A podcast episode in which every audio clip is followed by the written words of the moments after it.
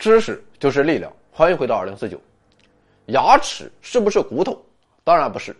但是要说区别，貌似从表面上看，二者也没有什么不同。今天我就来告诉你们它们之间巨大的区别。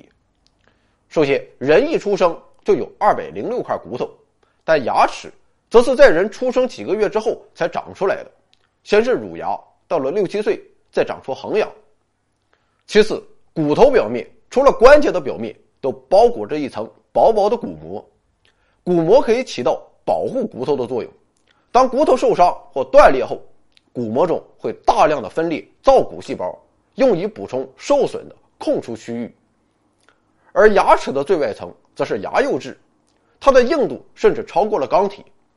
当然了，牙釉质也有受损和断裂的情况，此时牙齿是无法再生的，一般只能通过手术来修复。受损严重就只能拔牙，再通过种植牙的方式进行弥补。第三，牙齿与骨头的成分不同，骨头中虽然含有钙、磷、钠等成分，但它最重要的组成物质其实是胶原蛋白，而牙齿主要由钙、磷和其他物质组成。第四，骨头中有骨髓，骨髓的造血细胞可以通过分化生成红细胞、白细胞、血小板和淋巴细胞等，所以。骨髓具有强大的造血功能，而牙齿的内部则是牙髓，牙髓内有动脉、静脉、淋巴管和神经等，它没有造血功能，它的作用是造牙本质，主要功能是保护其内部的牙髓和支持其表面的釉质。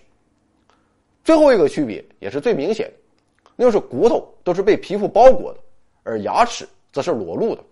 完了，回到二零四九微信订阅号已全面升级。微信搜索“回到二零四九”或 “back to 二零四九”，阅读节目文本，还有更多惊喜，精神的、物质的，还有你懂的。